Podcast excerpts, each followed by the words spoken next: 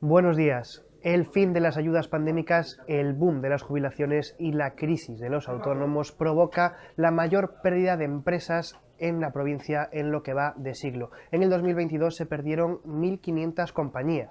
Es una información que firma Bryce Iglesias. En el periódico de hoy hacemos una radiografía del músculo empresarial de la provincia.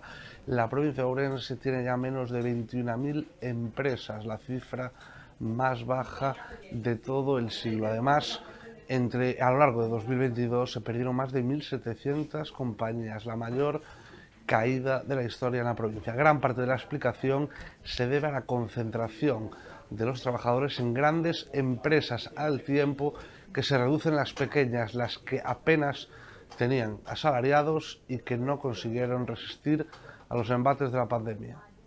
Más noticias del ámbito económico, los jubilados sobrensanos ganarán poder adquisitivo en el 2024 en la provincia.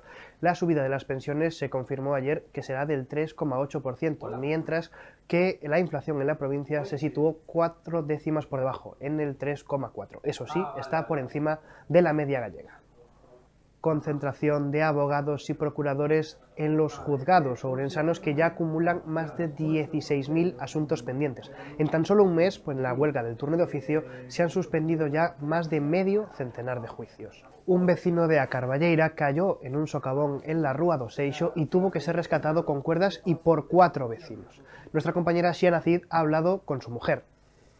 Así es, hablamos con María Nieto, vecina de Acarballeira, que nos cuenta el accidente que sufrió su marido la pasada semana.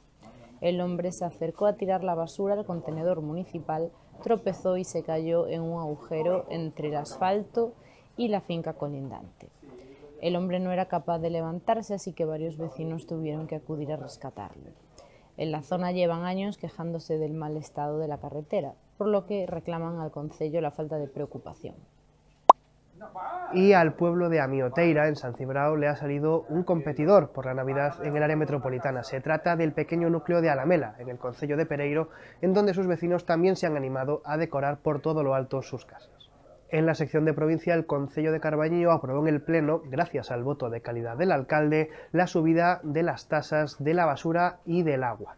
Mientras, Ramirás se convertirá en la capital del folclore con una nueva edición del Festival Rebulir. Y por último, en la sección de deportes analizamos al rival del COP, el líder del Aleboro, el Burgos. Y también hablamos con el capitán de la Yariz, Beto, que analiza la situación del equipo este año en la preferente. Esto ha sido todo por hoy. Muchas gracias por seguirnos en el primer café de la región y recuerden que pueden seguir informados tanto a través de nuestra web como de nuestras redes sociales. Que tengan un muy buen día.